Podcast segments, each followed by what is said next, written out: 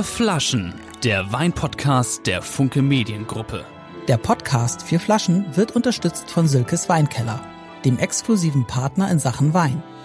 Alle vorgestellten Vorzugspakete bekommt ihr versandkostenfrei unter www.silkes-weinkeller.de. Meine Mutter hat immer gesagt, geil sagt man nicht. Äh, aber heute wäre es vielleicht okay, weil heute haben wir das Weingut Johann Geil zu Gast. Und das Weingut, das liegt in Rheinhessen, genauer gesagt in Bechtheim. Und unser heutiger Gast leitet dieses Weingut. Und das tut er deswegen, weil sein Opa ein Findelkind war und vom Gründer des Weinguts, von Johann Geil, adaptiert wurde. Unser heutiger Gast hat also den Weinbau quasi mit der Muttermilch aufgesogen. Und er konzentriert sich auf dem Weingut, äh, auf den Anbau von Riesling, Burgunder und Silvaner. Und er hat einige der ältesten Weinflaschen der Region überhaupt in seinem Keller liegen und gleichzeitig macht er sich stark für eine Verjüngung des Images des Weins. Und wie das zusammenpasst und äh, woher das alles kommt, das kann er uns am besten selbst erklären. Ähm, herzlich willkommen, Johann, Johannes yes. Geil Bierschenk. Ja, hallo, herzlich willkommen. Ähm, freue mich, heute hier zu sein, ähm, zusammen mit euch ein paar Weine zu verkosten, ein bisschen vorzustellen, was wir in der Region machen, ähm, ein bisschen was über uns und unser Weingut zu erzählen. Ähm, vor allem halt aber auch die Region Rheinhessen, äh, die letzten 20 Jahre die spannendste Region Deutschlands gewesen und äh, meiner Meinung nach ist sie das absolut immer noch. Stimmt das, Michael? Ja, äh, ja, äh, stimmt. Da, da, stimmt. Absolut. Da gibt es überhaupt gar keine Frage. Das ist Quatsch. Genau. drüber nachzudenken. Da, ich denke gar nicht drüber nach, Johannes. Ich habe nur gerade noch drüber nachgedacht, dass du doch auch eine offizielle Funktion hast für die Region Rheinhessen. Erzähl mal kurz. Äh, genau, wir haben 2017 ähm, haben wir gesagt, wir brauchen ein bisschen mehr Profil für die Region. Ähm, beziehungsweise ganz angefangen hat es ja 2002 mit Message in a Bottle, damals quasi äh, die Region, die, die, die, die Region im Aufbruch, äh, die jungen Betriebe, die sich zusammengeschlossen haben, um gemeinsam äh, ihre Weine zu zeigen. Eigentlich hat es angefangen wie immer, wir haben zusammengehockt und Wein probiert. Ähm, und dann kam dann wie das übliche, oh, kann doch nicht sein, in Mainz, da gibt's nichts, gibt keine fünfschigen Weinveranstaltungen mit wertigen Weinen, wir müssen was machen. Und so ist Message in a Bottle entstanden damals. Ähm, Gründung Gründungsmitglieder waren äh, der HO Spanier, äh, Philipp Wittmann, äh, ich, äh, noch, noch einige andere, der Daniel Wagner. Ähm, und äh, 2017 haben wir gesagt, okay, wir sind alle ein bisschen älter geworden, wir sind äh, erwachsener geworden, wir müssen das Ganze auch ein bisschen professioneller machen. Die Region hat sich wahnsinnig entwickelt, aber die soll ja auch in Zukunft sich noch entwickeln. Sie soll ein Profil bekommen, noch schärfer als es schon ist. Ähm, und das müssen auch ein paar Leute machen. Und da haben wir 2017 äh, einen Verein gegründet, Maxime Herkunft Rheinhessen, wo wir mittlerweile über 100 Betriebe, ich würde mal sagen, die, die besten 100 Betriebe der Region vereinbaren ähm, und gemeinsam versuchen, Rheinhessen äh, nach, nach vorne zu bringen. Ich bin Vorsitzender von Maxime Herkunft Rheinhessen. Ähm, zusammen mit, mit, mit vielen anderen, die da genauso. Ich bin im Prinzip nur primus inter pares, äh, einer unter gleicher unter gleichen und äh, das ist äh, ein Ziel, das wir gemeinsam haben, das wir gemeinsam gehen wollen. Ähm, und äh, ja, da versuchen wir halt ganz viele kleine, dass es so leicht ist. Klingt relativ leicht, so leicht ist es leider halt auch nicht. Äh, ja. Weil wir unsere Arbeit nicht nur nach außen sehen, sondern unsere Arbeit ist hauptsächlich auch nach innen. Wir müssen an uns arbeiten. Und wenn wir spannend genug sind, kriegt das auch früher oder später jeder mit. Und äh, bei diesem Maxime ähm, Herkunft Rheinhessen, da habt ihr irgendwie eine, eine Unterteilung in äh, Gutswein, Ortswein, Lagenwein. Ne? Richtig. Äh, und ich habe immer gelernt, dass es, dass da noch das große Gewächs irgendwie als vierte Kategorie hinzukommt. Stimmt das nicht oder? Äh, das stimmt. Äh, also mal ganz ehrlich, ich sage, dass unsere Lagenweine äh, auf dem Niveau von einem Großgewächs sind. Das heißt halt nicht so. Ähm, aber das ist tatsächlich auch für unseren Verein quasi der nächste Schritt nächster Schritt für in die Zukunft gesehen, dass wir sagen, okay, was unterscheidet uns vom großen Gewächs? Uns unterscheidet vom großen Gewächs, äh, dass äh, beim großen Gewächs Lagen klassifiziert werden. Es werden Weinberge sich angeschaut und sagen, okay, und das ist gut und das ist gut und das ist gut. Und das ist tatsächlich unser Projekt für die nächsten Jahre, muss man sagen, weil sowas geht nicht von heute auf morgen. Ähm, aber die Idee ist da, wir wollen dran arbeiten. Wir hätten ganz gerne wir wären gern diejenigen, die eine Klassifikation in Rheinhessen flächendeckend einführen. Ähm, und das ist ein spannendes Projekt, äh, mit dem wir quasi jetzt angefangen haben oder wir fangen jetzt an. Ähm, und da ähm, sind wir momentan noch dran. Also wir momentan sagen wir, okay, unsere Lagenweine sind sehr gut. Äh, sie sind keine großen Gewächse, weil sie nicht zertifiziert sind. Das ist, das ist, oder nicht klassifiziert, Entschuldigung. Ähm, das ist das, was das momentan unterscheidet. Ähm, äh, und das ist auch okay so, absolut.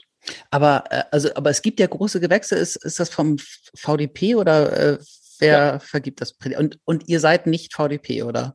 Nein, also äh, Entschuldigung, der ganze VDP Rheinhessen ist Mitglied bei Maxime.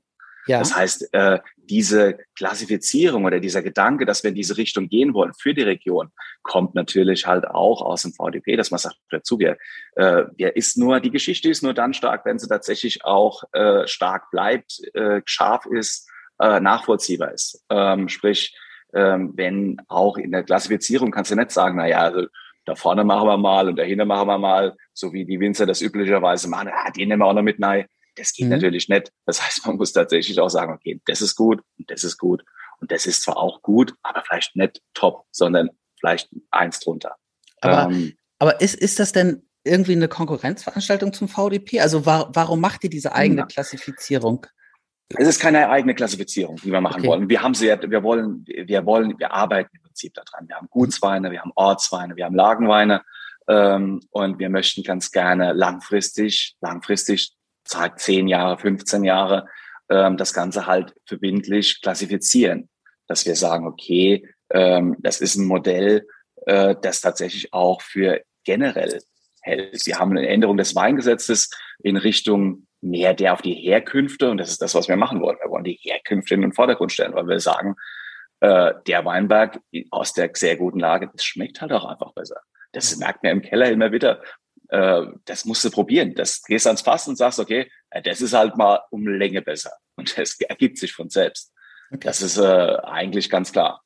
Das heißt nicht, dass das andere schlechter ist. Aber wenn du die Spitze haben willst und dann äh, geht es tatsächlich auch nur über die guten Lagen. Geht nicht mhm. anders. Und, und ja, aber nur, Michael, dann sag doch ja. aber mal bitte, bitte, bitte, Rheinhessen, wo steht die Region im deutschen Vergleich? Äh, was meinst du mit im deutschen Vergleich? Nee, nee, im, im, im, im deutschen Vergleich. Michael soll es ja auch sagen, hm. aber du bist ja befangen, okay. Johannes. nee, aber wo, ja. also wenn, wenn Johannes sagt, das ist ein, die spannendste Region der vergangenen 20 Jahre. Hm. Jetzt der objektive Blick. Ist das so? Und was sind so aus deiner Sicht die spannendsten Regionen hm. in Deutschland Ein, gewesen? Äh, äh, wo Johannes absolut recht hat, ist ja, dass Rheinhessen, sage ich mal, noch vor eben, weiß ich nicht, zwei Jahrzehnten, zweieinhalb Jahrzehnten tatsächlich als quasi äh, Massenträger äh, Weinregion innerhalb Deutschlands eigentlich war, wo relativ wenig hochwertige Weine, sondern sehr viel Menge auch äh, in Deutschland produziert wurde. Ich vergleiche es immer ein bisschen mit dem Weinviertel in Österreich. Ähm, und äh, hatte kein gutes Renommee. Äh, zu dem Zeitpunkt, äh, finde ich, war das Rheingau vielleicht in Deutschland und die Mosel international mit den süßen Weinen eben äh, sehr hoch anerkannt. Dann, finde ich, hat es die Pfalz sehr, sehr gut gemacht in Deutschland. Äh, die, die die eine Nachfrage geschaffen hat und dann haben Leute gesagt, um Pfälzer, um Pfälzer und dann war das, war das äh, Hurra.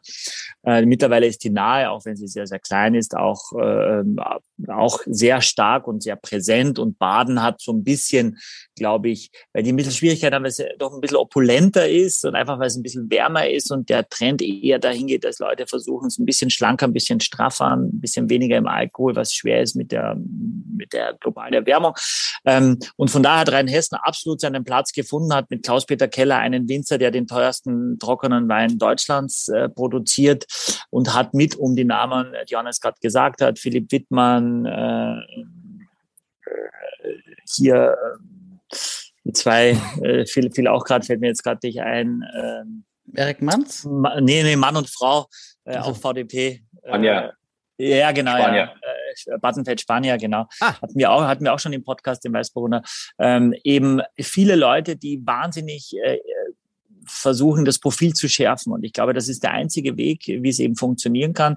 Ich bin immer noch überrascht und damit sollten wir jetzt auch anfangen mit der Verkostung, Johannes, dass dass wir deine Weine schon ab und zu hatten, auch im Podcast. Und ich weiß, dass Lars immer wieder mal gesagt hat, ist ja Wahnsinn. Das ist, das ist immer gut und es ist immer eigentlich gar nicht mal so teuer, sage ich jetzt mal. Also dieser, dieser Kontext, äh, den man da gefunden hat, der war eigentlich jetzt mal da, was ja, wie ich, wie ich finde, eigentlich was sehr Schönes ist. War das nicht so, dass tatsächlich der Geil Riesling, die Edition S im vergangenen Jahr, Axel, eine der großen Überraschungen für uns war, weil es war ein toller Riesling für 99. So habe ich das in Erinnerung. War das so? Äh, ja, also für, für dich vor allem, ne? Du hast, du hast da ja von geschwärmt. Äh, und gekauft und, und viel gekauft. gekauft. Viel, weil, ja, das ist ja wichtig, dass man was gekauft naja, aber Preis-Leistung, aber das war der damals, dass wir, dass wir beide überrascht waren. Ich erinnere das, dass wir diesen Riesling tranken und echt, echt angetan waren und dachten dann ja, okay, da kostet 20 Euro und dann sagte Michael 99. Ja. Hm. Ja, da bin ich, deswegen, ja, da wissen wir ja, wo wir hin müssen. Da müssen wir, genau, nach oben ist immer Luft. Wir haben eine Scheurebe in Weißburgunder und zwei Rieslinge, Johannes. Wo würdest du, was würdest du anfangen? Oder warte mal, nee, wir fragen, weil ich finde Axel erstmal Top-Moderation, Top-Fragen. Ich bin begeistert. Wahnsinn. Axel, was sagst du jetzt quasi nach so vielen äh, Folgen Podcast? Was würdest du sagen, wo wir anfangen? Und dann sagt Johannes, es gibt ja keine Wahrheit, sondern es gibt vielleicht einen Ansatz, wie man ihn machen kann. Aber ich bin selber gespannt. Sag, sag mal, Axel, was glaubst du? Ich habe jetzt schon so viel geredet, dass ich eigentlich Lars fragen würde. wo waren wir aber weg? Ja. Äh, schöner, aber schöner Versuch, Axel. Schöner Versuch, ne? Mhm. Also die Scheurebe hat, glaube ich, am wenigsten Alkohol, wenn ich das hier so mitkriege, aber ich vermute, dass sie vielleicht nicht das Trockenste ist. Ähm, also vorweg, Axel, ich muss sagen, ich hätte es jetzt auch nicht gewusst. Ich finde es auch okay. schwer. Na, deswegen ja. fahre ich das.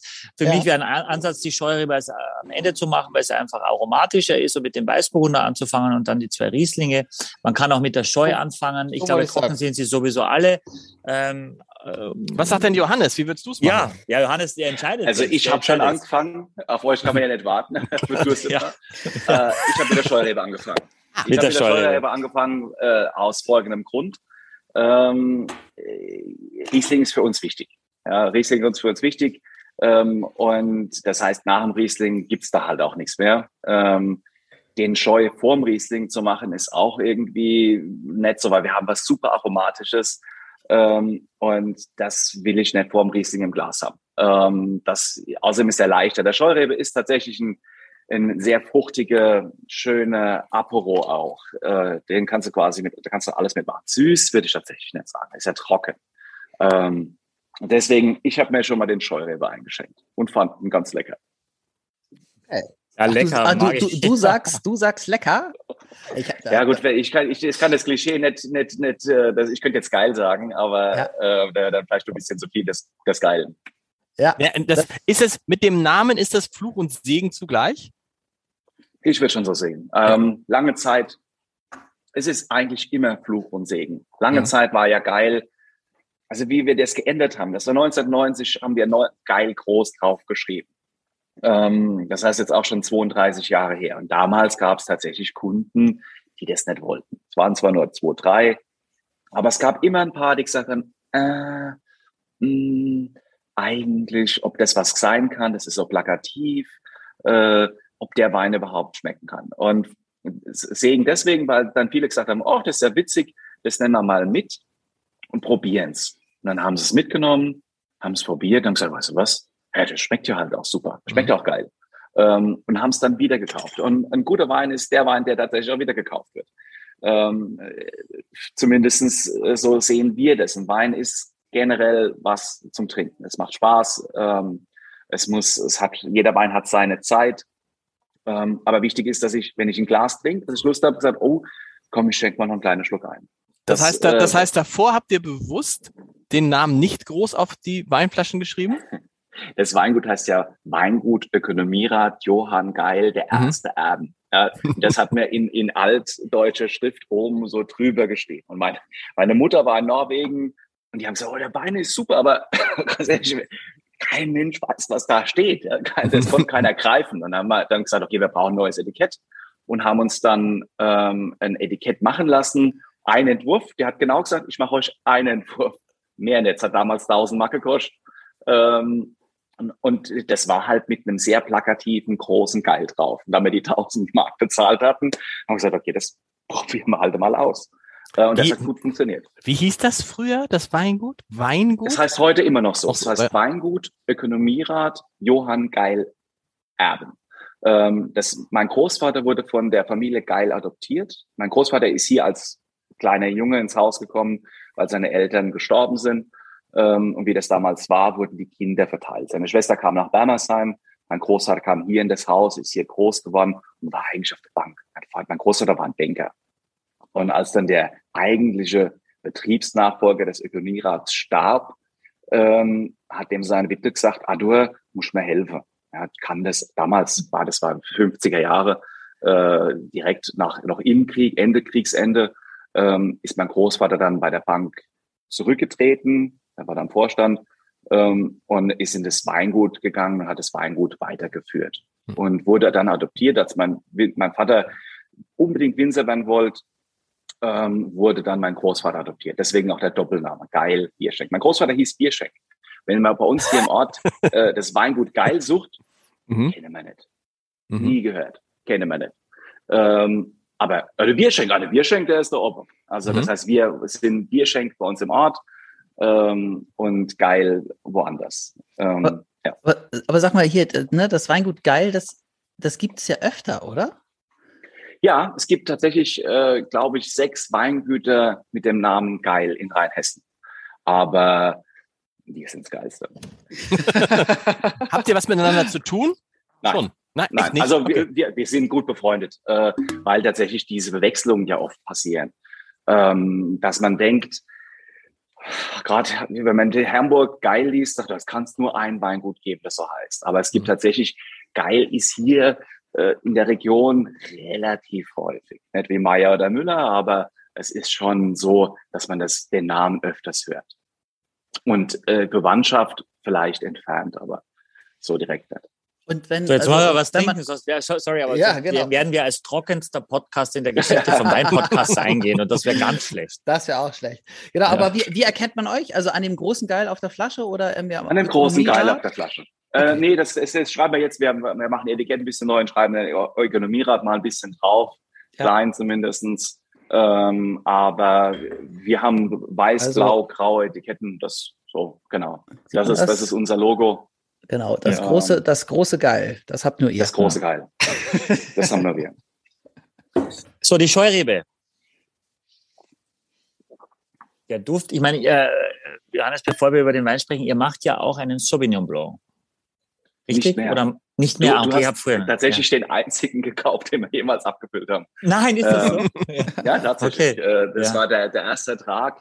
Äh, ehrlich der gesagt, hieß aber auch, haben, der war Bechtheimer Geiersberg, glaube ich. Das, das war ein Bechtheimer Geiersberg. Ja. Mhm, denn witzigerweise ja. gibt es den Weinberg leider noch. Ich, ich wollte, ich sag mal, wieder, jedes Jahr zu meinem komm, der Reis mal raus, komm, mach ja. mal Riesling hin, oder? Ja. Ah, mh, hm, will er noch nicht so, weil das war nämlich seine Idee und das war gleich Käse.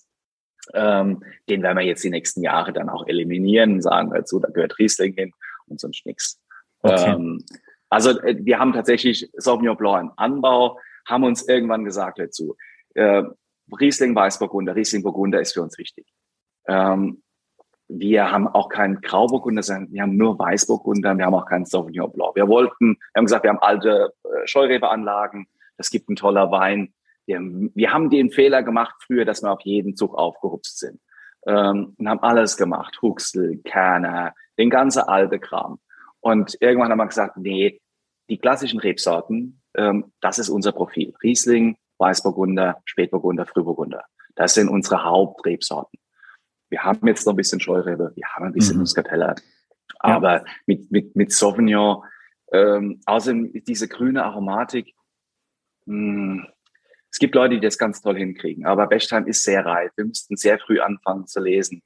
Ähm, und irgendwie kriegen wir das nicht fertig, unreif mhm. oder grüne. Das wollen wir eigentlich. Das ist überhaupt gar nicht unser Bereich. Na, meine Frage ist tatsächlich, Johannes, ich glaube, das interessiert die Leute auch, weil mich selber auch interessiert. Wenn du jetzt beides hättest, wenn ich jetzt reinrieche und ich wüsste nicht, äh, könnte ich mir schon glauben, dass es ein Sauvignon Blanc ist. Wenn du jetzt auch ein Sauvignon Blanc hättest, wie, wie schwer wäre es denn da quasi da wirklich ganz klar das so auszubauen, dass jeder weiß, okay, das ist die Scheu und das ist der Sauvignon Blanc? Weil für viele Scheurebe ja immer noch nicht so einfach bekannt ist, äh, der, des Endverbrauchers. Äh, es ist nicht so greifbar in der, in der Aromatik. Ähm, das ist ein bisschen der, der, der, der das ist Erfolg des Sauvignon Blancs ist, dass halt die zu 90 Prozent gleich riechen. Da ist ja wenig Unterschied. Es ist, du hast dieses, dieses grüne Paprika oder wenn es halt reifer wird, wird es ein bisschen gelber und du hast diese, diese typischen Sauvignon-Aromen. Das ist beim Scheu ein bisschen schwieriger. Wir haben schwarze Johannisbeer und Grapefruit. Das sind die Hauptaromen. Äh, jetzt bei der Scheu. Bei der Scheu. Okay, ähm, schwarze Johannisbeer und Grapefruit. Okay. Richtig. Mhm. Ähm, also dieses Cassis, wenn es reifer wird und Grapefruit, wenn es ein bisschen frischer ist. Das ist, das ist das Typische, was den Scheu ausmacht im Vergleich zum, zum Sauvignon, der diese grüne Paprikanoten zum Teil auch hat. Ähm, ich, für, für uns ist der, der, der, der, der Scheu einfach ähm, der angenehmere. Ähm, und äh, wie gesagt, wir müssen auch nicht, ja, wir müssen auch nicht alles machen. Die anderen wollen auch noch Wein verkaufen. Das heißt, wir sind mit der Scheu absolut glücklich. Passt. Okay, ich habe es jetzt auch schon im Mund. Natürlich hatten, jetzt. Äh, ja. ja. Nein, wir hatten, du, du sprichst. Äh, wir hatten, ich war im Weinlabor gewesen und dann ging nämlich ging es um Sauvignon Blanc. Oh, was meinst denn du zu dem Sauvignon Blanc und wie machst denn du das? Ich sage, du, wir haben keinen Sauvignon Blanc guckt er mich an. Ich sage, ja, Grauburgunder haben wir auch nicht. Ja, wie geht denn das? Um Gottes Wille, dass du überhaupt, das kann ich gar nicht verstehen. Also momentan ist er Grauburgunder, Sauvignon Blanc, das ist das, was alle verkaufen und was, was so, also jeder trinkt. Wir haben uns bewusst dagegen entschieden. Wir haben gesagt, wir sind mit dem, was wir machen, glücklich. Wir verkaufen. Wir sind zufrieden mit dem, was wir verkaufen. Es ist okay. Wir wollen jetzt nicht unbedingt noch jeden Spatz fangen. Äh, wir möchten Schwerpunkte setzen. Wir möchten ein Profil auch für unser Weingut haben. Das ist halt eher Riesling und Weißburgunder im Weißweinbereich statt jetzt Sauvignon und Grauburgunder. Mhm. Das ist unsere persönliche Entscheidung gewesen. Ich habe es schon oft verflucht, weil das ist das andere, du, also vom Verkauf her ist es natürlich verrückt, ähm, aber irgendwann musst du sagen, okay, das ist das, was ich auch selber gern trinke. Ja. Ähm, und äh, nur was zu machen, weil du, weil du es, weil du es gut verkaufen kannst. Manchmal geht's nicht anders, aber im Großen und Ganzen ist immer schön, wenn du das, was du gerne machst, auch machst und die anderen mhm die anderen Sachen machen lässt. Hm. Jungs, was sagt ihr zur Scheurebe? Lecker, lecker darf man jetzt sagen, ne? weil, ja, äh, das, aber das fand ich eben super witzig, weil du gesagt hast, ich habe gesagt, du sagst lecker und du sag, hast gesagt, oh, ich könnte auch geil sagen, aber also du schwankst es dazwischen und irgendwie ähm, waren wir bisher immer so, dass man lecker eigentlich gar nicht sagen darf, weil das dem, ja, weil das einfach zu platt ist. Würdest, das siehst du aber offenbar anders. Also grundsätzlich ist ja beim, beim man kann das sagen, was einem, das, was einem als erstes in den Kopf kommt, das ist gut. Okay. Ähm, und du kannst es ja immer so und so interpretieren. Für mich ist lecker äh, genauso gut wie geil. Lecker ist ein bisschen beschreibender als geil. Geil ist einfach nur sehr gut. Lecker heißt, sagt für mich halt auch, das hat ein bisschen einen Trinkfluss, das hat, das hat, das hat nur ein bisschen Spannung. Das ist für mich lecker. Ja, okay. Ja, das ist äh, interessant. Das speichern wir mal so ab. ich habe den, ich habe mit der Scheurebe sozusagen den Hausfrauentest gemacht, also bei äh, äh, Freundinnen, Frauen, die gern Sauvignon Blanc trinken, aber nicht gesagt, dass es das eine Scheurebe ist. Und es ist genauso wie du, Michael, es eben erzählt hast. Alle, oh lecker, richtig guter Sauvignon Blanc. Also alle hätten mhm. gedacht, dass es ein Sauvignon Blanc ist. Wobei ich auch finde, dass er eben tatsächlich dieses, also ne, dieses, dieses, diese grünes Aroma nicht hat, sondern irgendwie deutlich fruchtiger ist und mir dann auch entsprechend ähm, ich finde ja immer, ich bin ja ein großer Scheurebe-Fan und äh, finde das eine komplett unterschätzte Rebsorte, aber du hast es eben richtig beschrieben, Johannes. Es liegt wahrscheinlich daran, dass alle Sauvignon Blanc trinken. Und dass dann sozusagen der, der kleine Freund des Sauvignon Blancs oder der so ähnlich ist, ist dann halt im Schatten und das klingt auch nicht so cool, Scheurebe wie Sauvignon Blanc. Ja, Sauvignon Blanc, da ist ja jeder froh, wenn er es auch aussprechen kann, wenn er es lesen und schreiben kann. Geht übrigens auch so. Ich muss jedes Mal überlegen, okay, Sauvignon. Hm. Äh, und ich, vor allem, weil ich, ich bin kein, äh, meine, meine Mutter war der Meinung, ich muss Latein in der Schule lernen, was mir jetzt als Winzer doch echt große Probleme bereitet. Ähm, weil mein Bruder nämlich äh, mit äh, Latein, mit Französisch gescheitert ist. Und er hat mhm. Angst gehabt, der, der Kleine, der schafft das auch nicht. Jetzt ist mein Bruder aber Arzt geworden und ich bin Winzer. Ähm, so viel zu dem Urteilsvermögen meiner Mutter damals. Naja. Michael, was hast du dazu? Verkauft, ihr, ihr, verkauft ja wahrscheinlich in der Hanse Lounge auch wenig Scheurebe nach wie vor. Ja. Habt ihr überhaupt eine Scheurebe auf der Karte? Also aktuell habe ich gar keine Scheurebe auf der Karte. Äh, ich habe jetzt gerade von Philipp Wittmann, der war vor kurzem ja bei uns, äh, den neuen Jahrgang probiert. Ich meine, ich würde jetzt sagen, zu dem Wein, weil das höre ich jetzt schon von vielen Leuten, also viele Mitglieder, sagen wir, äh, habt ihr, habt ihr schon Sommerwein, habt ihr schon Sommerwein? Mhm. Da würde ich jetzt für mich sagen, das würde ich in diese Kategorie stellen, weil er mit zwölf Alkohol, das steht zumindest drauf, er wirkt sehr, sehr leicht. Ich finde am Gaumen am Ende schön, weil es nicht kitschig wird. Das unterscheidet ihn vielleicht auch vom Sauvignon Blanc. Ich finde ihn schön trocken. Auch da nervt mich oft der Zucker beim Sauvignon Blanc, der ja da ist, obwohl dann alle immer sagen, genauso trocken wie den will ich ihn auch. Ähm, ich finde ihn ja, ich finde ihn auch, er hat eine, eine respektable Länge für das, dass es ein leichter, frischer Wein ist. Und das mag ich eigentlich auch, muss ich sagen. Also für mich ist das schon, schon überzeugend. Ich glaube wirklich, dass die meisten Leute, der Endverbraucher, eben auch sagen würde, ich hätte gerne ein Glas Sauvignon Blanc. Und dann kann man sagen, haben wir jetzt gerade nicht, aber ich hätte eine Scheurebe zur Alternative. Probieren Sie es mal, um es aktiv zu verkaufen. Wenn ich beides habe, jetzt glasweise im offenen Ausschank, wird es wahrscheinlich immer schwerer sein für die Scheu. Es sei denn, ich komme aus der Region. Ich spreche jetzt ja nur von Hamburg. Ähm, da ist das Image einfach noch nicht ähm, da ist das Image einfach noch nicht so gut. Das ist leider so, aber es ist ja unser Job, dass wir das hinaustragen, den Leuten das zeigen, diese Weine, weil trinken wir jetzt, glaube ich, jeder gerne, weil es einfach ein, ein, ein guter Wein ist und das ist ja erstmal die, die, die, die Basis. Axel, was, wie magst du denn den? Ah, ich finde den, ich finde den sehr lecker, muss ich sagen. Der, der, Wir sagen der, alle nur noch lecker jetzt. Ja. Aber ja. weißt du was bei dem, aber, bei dem aber lecker? Ich, ich finde, mhm. also ich finde, dass, dass dass da fast auch so ein bisschen Salz bei ist, oder? Kann das sein? Also das am Ende kommt so bei mir irgendwie an der Seite der Zunge so, meldet sich so ein kleiner Sensor.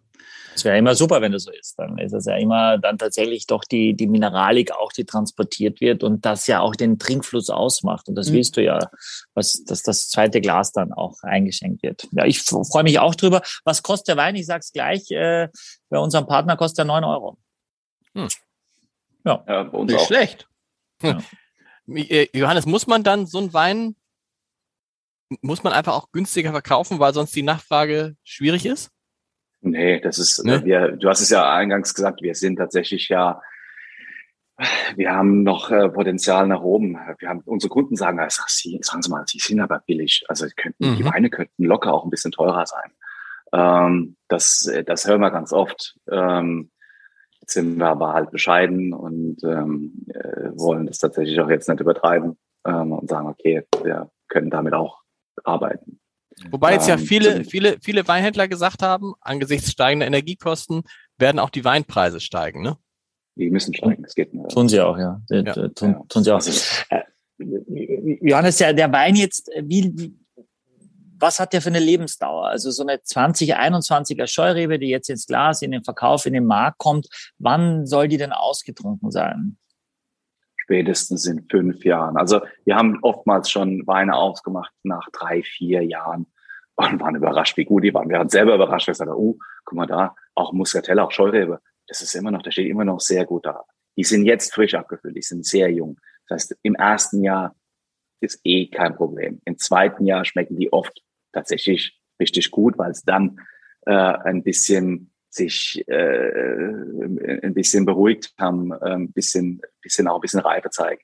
Ich würde sagen, um sicher zu sein, drei Jahre äh, kannst du die auf jeden Fall haben, aber wir trinken die innerhalb der drei Jahre. Das heißt, wir fangen jetzt an, nächstes Jahr und die Restflaschen trinken wir dann im dritten Jahr und das sind wir sicher. Können tun die mehr wenn, wenn du sie lässt. Aber ähm, ja, sind ja so groß und sind alle unsere Keller nicht, ähm, dass wir jetzt sagen, wir, wir heben jetzt eine trockene Scheurebe zehn Jahre auf. Das, das ist Quatsch. Dafür ist der Wein nicht gemacht. Also der Wein ist maximal fünf. Die ersten drei Jahre ist er super. Ja, perfekt. Und dann würde ich sagen, wir machen mit dem Weißburgunder weiter. Vom Löss in deiner Kategorisierung. Was ist das jetzt? Da steht ja kein Ort drauf, sondern der Boden. Das ist im Prinzip ein, ein, ein Gutswein. Das ist Gutswein-Kategorie, Gutswein-Etikettierung, das heißt, man hat ein weißes Etikett. Ähm, das ist unsere Gutsweinlinie ähm, vom Löss, weil hier auch ein bisschen vielleicht das Klischee oder das, was man von als Löss empfindet, ähm, besonders rausgearbeitet ist. Hat die Cremigkeit, ähm, die Fülle, aber vielleicht auch das bisschen runde äh, ist da betont. Deswegen steht da vom Löss drauf. Was, was heißt ein Löss eigentlich nochmal? Löss ist ein Boden, eine hm. Bodenart. Das ist im Prinzip das, was angeschwemmt wurde nach der letzten, angeflogen ist äh, nach der letzten Eiszeit. Gibt's hier, nicht nur, Entschuldigung, es gibt's überall ähm, Lössauflagen am Kaiserstuhl. Der ganze Kaiserstuhl ist im Prinzip Löss, der mir mit, mitunter auch abgewaschen wurde, wie es bei uns auch ist. In den hängigen Lagen wurde der Lösch über die Jahrhunderte ein bisschen abgespült und unten drunter kommt das Kalkige raus, das eh unter drunter ist. Also wir haben ja, wenn wir zurückgehen, Geologi geologisch betrachtet, vor 20 Millionen hat, Jahren hatten wir hier ein Meer bei uns in Bechtheim. Äh, in Alzey war eine Küste, da siehst du halt tatsächlich auch noch die, die, die Sandflecken. Ähm, und wir haben hier, äh, gerade auch jetzt in Westhofen, gibt es einen Kalksteinbruch. Äh, das ist Kalkstein zehn Meter hoch. Ähm, das sind alles Kalksteinablagerungen dieser Urmeere. Äh, und da wurde dann später das Löss aufgeweht, ähm, teilweise mit höheren bis zu fünf, sechs Metern Lössauflagen. Teilweise ist das aber halt auch weniger und abgewaschen worden und dann kommt dieser Urboden raus, dieses Kalkstein, was unten drunter ist. Mhm. Das ist im Prinzip das, was in den guten Lagen passiert ist. Okay. Und, und Löss ist dann, ist das Sandboden oder ist das äh? Ah, das ist ein schluffiger ähm, Lehm. Ja, das ist so okay. lehmiger, also schluffiger Lehm, das heißt eigentlich ideal für ähm, Anbau von eigentlich allem. pH-Wert um die sieben, das heißt optimale Nährstoffverfügbarkeit. Ähm, es gibt, die Weine sind oft ein bisschen runder, die Säure ist ein bisschen äh, harmonischer. Das ist das, was den Löss auszeichnet. Mhm. Okay.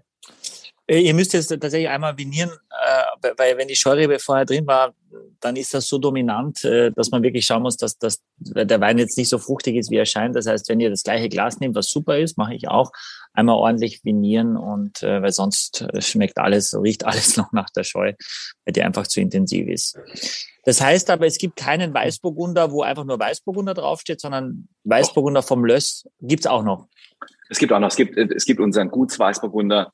Okay. Ähm, und ähm, das ist quasi, äh, wir, schau, das Problem mit dem vom Löss, wir wollen, wir haben, der Weißburgunder steht bei uns in den Lagen mit einem höheren Lössanteil. Ähm, wir versuchen aber bei der Wein, beim Weinausbau, der Stilistik, auch äh, ein bisschen einen schlankeren Typ ähm, rauszubauen, äh, auszubauen, der äh, jetzt nicht dieses runde, weiche ähm, hat, sondern ein bisschen, ein bisschen mehr Markanz hat. Das ist der Gutsweißburgunder. Und beim Formlös haben wir tatsächlich versucht, auch dieses, dieses Ideal, das man hat von einem Löss, äh, besser zu zeigen. Ja, was riecht man da? Ist jetzt natürlich dann deutlich verhaltener als vorher die, die, die Scheu. Muss auch sein. Ähm, ja. Also ein Weißburgunder, der, der, der so fruchtig ist wie die Scheu, ist kein Weißburgunder. Ähm, das, das heißt, richtig, wir haben, aber gibt's auch, aber ja. Ja, das gibt es auch. Ähm, aber du, wir, wir, jeder hat so ein bisschen einen eigenen Blick auf die Rebsorte Weißburgunder. Äh, und jeder muss das, jeder interpretiert das tatsächlich auch anders. Ähm, für uns ist Weißburgunder ein, ein reifer äh, Wein, der tatsächlich auch jetzt nicht grüne, jugendliche, äh, mega fruchtige Aromen hat, sondern es hat schon ein bisschen, bisschen Birne, ein bisschen Banane, ähm, das sind die Klassiker. Aber halt auch, der hat auch ein bisschen Vanille, der, hat auch ein bisschen Holz gelegen. Ähm, das kommt daraus. Und ähm, das ist das, der Weißburgunder ist für uns eigentlich der, mit dem kannst du alles machen. Den kannst du so trinken, auf der Terrasse, den kannst du zum Essen haben. Der ist auch eine tolle Essensbegleiter, weil er halt ein bisschen neutraler ist. Es ist jetzt nicht so der Wein, der mega auffällt, dass du da reinriechst und sagst, äh, ja, oh, und, uh, ähm, aber er trinkt sich halt wahnsinnig gut ähm, und, und macht wahnsinnig viel Spaß. Ist, kannst du mit ganz vielen Sachen äh, zu Hause kombinieren. Ähm, das ist das, was den Weißburgunder ausmacht. Und warum der auch so erfolgreich ist, muss man sagen. Ist das auch ein, äh, für mich wäre es auch ein Wein zum Spargel, weil es gibt auch viele immer Spargel, Spargel, Spargel, ähm, weil er, finde ich, dazu will ich kurz sagen, ich weiß, ich wahrscheinlich jetzt ja zur Spargelzeit, es gibt jetzt nicht den Spargelwein, weil es kommt auch darauf an, wie mache ich den Spargel? Mache ich Butter, mache ich Hollandaise, mache ich einen Schnitzel, mache ich einen Schinken, koche ich den, paniere ich den, ist es weißer, ist es grüner Spargel? Also die, die sagen, das ist der Spargelwein, finde ich immer schwierig. Ich mag es bei dem Weißburgunder, ich finde halt so ein bisschen was Gelbfruchtiges auch in der Nase, aber er hat einen wirklich guten Druck am Gaumen. Also da kommt echt schon, da, da kommt schon was daher, da ist eine gute Länge dabei, das ist ähm, auch, auch wieder was Salziges hinten raus, was der Axel auch schon bei der Scheu hatte, was ich auch bei der Scheu hatte. Aber jetzt ist es so, es ist unaufdringlich, ja, aber es ist trotzdem elegant, es ist fein und ich glaube, es ist sehr, sehr kompatibel für, für alle Richtungen. Und deswegen wäre es für mich auch etwas, was ich auch mir sehr, sehr gut zum Spargel vorstellen kann. Ich hatte fast den Eindruck, dass da was Himbeeriges irgendwie drin ist. Habt ihr das auch? Oder? Keine Himbeer drin. Keine Himbeer drin? Nein, keine Himbeer. Ich hätte schon dieses Banane, also ich sehr dominant dieses Banane. Und was ich echt interessant fand, ich hatte das so, während ich gearbeitet habe, so nebenbei so ein bisschen getrunken. Und es ist tatsächlich so, dass ich immer wieder nachgeschenkt habe. Und ehe man sich's versah, war ein Teil der Flasche leer. So, das ist irgendwie, das war schon das, also das ist schon das, äh, trinkt man wirklich so weg und äh, ja, also man trinkt es, weil man es trinken will. So, das ist ja nicht bei jedem Wein so. Aber bei dem fand ich es irgendwie echt auffällig, dass man echt auf, also es ist so ein Wein, wo ich sagen würde, da muss man aufpassen, dass er nicht plötzlich leer ist. Und man hat es gar nicht gemerkt. Ja, das, das ist so ein bisschen die Idee. Ähm, wobei es geht ja. tatsächlich. Mein, Hat funktioniert.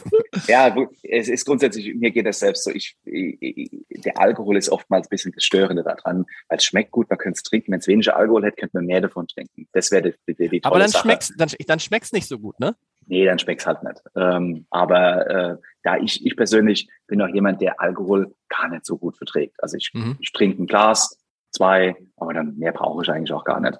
Ähm, und vielleicht doch mal drei. Und an einem guten Tag kann es aber mehr sein, aber es ist tatsächlich nicht so, weil ich ja mit Wein viel zu tun habe, ähm, mache ich mir ins Abend noch eine Flasche auf. Das, äh, das wäre ein bisschen zu viel, zumindest für mich. Ähm, ja, und da muss ich auch mich mir ein bisschen zusammenreißen, dass, dass ich sage, okay, komm, das ist das Letzte. Mhm. Super, was kostet, was kostet die Flasche? Ähm, also ich, ich weiß es, nee, sorry, das war so eine in die, wie heißt es, okay, äh, Suggestivfrage an Lars und an Axel. Das ist auch ein Gutswein. Ähm, dann würde ich sagen, vielleicht 12 Euro. Mhm, ich würde auch mal, man denkt das jetzt, also ich würde jetzt, ähm, wenn ich jetzt nicht wüsste, dass es von geil ist und du, wenn du nicht gesagt hättest, dass eure Kunden sagen, dass ihr besonders billig seid oder günstig seid, hätte ich das aber eher so im Bereich von 15 bis 16 Euro angesiedelt, ehrlich gesagt. Also das wäre das, was ich jetzt dafür ausgeben würde, sagen wir es mal so. Kosten Zehner, 9,99 Euro, äh, Weißburgunder vom Löss. Äh, macht mich selber jetzt auch an. Also würde ich jetzt sagen, wir haben äh, heute Abend zum Beispiel, äh, Lars, du bist noch bei uns, äh, äh, einige Gäste äh, zu seinem Vortrag. Glaube ich, wenn du sowas einschenkst, da wird keiner sagen, äh, da haben die in Hamburg, äh, finde ich, die Hamburger haben eher so, oh, nee, Riesling habt ihr auch was anderes, ja. Äh, und dann nimmst du meistens dann für so 80, äh, 90 Leute einen Grauburgunder und Weißburgunder und grüner Veltliner nehme ich natürlich gerne, weil es nicht so aneckt und weil die Leute damit fein sind. Und mit sowas ist eher schlecht, weil es eine Pauschale ist, würden die Leute, glaube ich, ganz schön viel trinken, weil es sich so, weil es, weil es so, ja, es wirkt so unkompliziert, es ist leicht, es ist vielleicht auch der Jahrgang, bevor wir zu den Rieslingen gehen, sagen noch mal was zu 21, Johannes, ein bisschen schlanker noch als 20? Ja, ein bisschen schlanker als 20. Wobei wir eigentlich mit 21 mh, hm, eigentlich ganz gut zufrieden waren. Wir hatten das Problem teilweise oder beziehungsweise in 20, ähm, in diesen superreifen Jahren müssen wir tatsächlich aufpassen, dass wir im Alkohol nicht so hochkommen, gerade bei den Burgundern. Ähm, und das hat 21 super gepasst. Das heißt, 12,5 Alkohol ähm, ist eine schöne, ist eine schöne Zahl. Das trinkt sich gut, ohne dass es alkoholisch wird. Ähm, also wir versuchen tatsächlich im Alkohol in den letzten Jahren eher ein bisschen weiter unten zu bleiben. Ähm, und da war 21 äh, perfekt quasi, äh, dass wir da im Alkohol moderat sind, weil es geht tatsächlich ja nicht, es geht um den Geschmack, es geht um die, die Trinkigkeit, um die Weinlichkeit. Ähm, und da passen zwölfeinhalb super, super zum Essen. Mhm. Und der Weißburgunder, was, was sagst du jetzt, äh, äh, wie lang oder wann ist der am besten zu trinken jetzt im Vergleich zu Scheu? Ist äh, auch, auch das gleiche Zeitfenster oder? Ich würde sagen, entweder ein bisschen länger sogar. Ähm, wobei ähm, glaube ich, dass wir hier von einem Gutswein sprechen, äh, der sehr schön in zwei, drei Jahren ist, aber sich jetzt schon super präsentiert. Ähm, und die Weine haben, man kannst du, du kannst alle länger liegen lassen, aber ich, meine Empfehlung ist, Gibt keinen Grund. innerhalb von drei Jahren zu trinken und die, die Flasche, die du vergessen hast, mit Überraschung und mit Freude nach fünf, sechs Jahren aufzumachen. Ja, dass du sagst, mhm. nach fünf, sechs Jahren mache ich die auf und sage, oh, guck mal da, schmeckt ja immer noch. Ja, ähm, trinken würde ich es tatsächlich vorher. Ja. Sorry, Axel, ich hatte dich. Achso, nee, nee, nur, nur ein kleiner Hinweis, Johannes, wenn du dich mit den Armen auf den Tisch legst, ich glaube, deine Kamera wackelt dann so ein bisschen. Ja, sorry, sorry, sorry, sorry, sorry. sorry. Nee, genau. Ich habe die ein bisschen hochgestellt, dass ich äh, ein bisschen mehr auf Augenhöhe bin. Ja, ja das, das, hat so, so, das, das, hat so ein Headbanger, so ein Headbanger-Effekt dann. Sag, sag nochmal, Johannes, sorry. sag nochmal, du sagst äh, die Frage, weil die Frage von vielen Hörerinnen und Hörern immer auftaucht, ob es überhaupt sinnvoll ist, einen Wein im Jahr seines Erscheins zu trinken. Und ich habe das auch gedacht, wir kommen gleich zu den Rieslingen und ich dachte, Jetzt trinken wir 2021, 2020, äh, 2020 sind beide Rieslinge, das geht dann gerade noch, aber auch da hatte man den Eindruck, boah, wenn man die in drei, vier Jahren trinkt, sind die viel besser als jetzt. Also, weil äh, Michael hat, glaube ich, mal erzählt, dass 80 Prozent aller Weine quasi sechs Minuten nach dem, nach dem Einkauf getrunken werden, so ein bisschen. Aber an sich wäre es vernünftiger zu sagen, ein 2021er trinke ich frühestens ab 2020, äh, ab, ab 20, das wäre lustig, ab 2022 wir haben tatsächlich die Erfahrung gemacht, auch bei uns, ähm, wenn wir die Gutsweine, wir, wir probieren quasi das ganze Frühjahr Wein. Ähm, dann füllen wir die Weine ab und dann machst du die erste Flasche auf und denkst, hm, irgendwie war das vorher anders. Und dann ähm, so im Sommer, wir haben jetzt am Sonntag eine Präsentation bei uns im Weingut, beziehungsweise Gelegenheit, da mal wieder alles nebeneinander zu probieren. Und dann probierst du das, ach, guck mal da, ähm, die Weine, die wir, für unsere Weine ist das so, dass wir sagen, eigentlich anfangen zu trinken, schmecken, fangen die im Sommer. Da fängt's mhm. an. Ähm, und die haben quasi ihr Optimum, also die zeigen, was sie können, so in einem Jahr. Da denkst du, okay, komm, so vor Weihnachten oder jetzt ein 20er, ein 20er aufgemacht, die sind, die sind im Gutsweinbereich, ist mega. Das mhm. ist jetzt richtig lecker.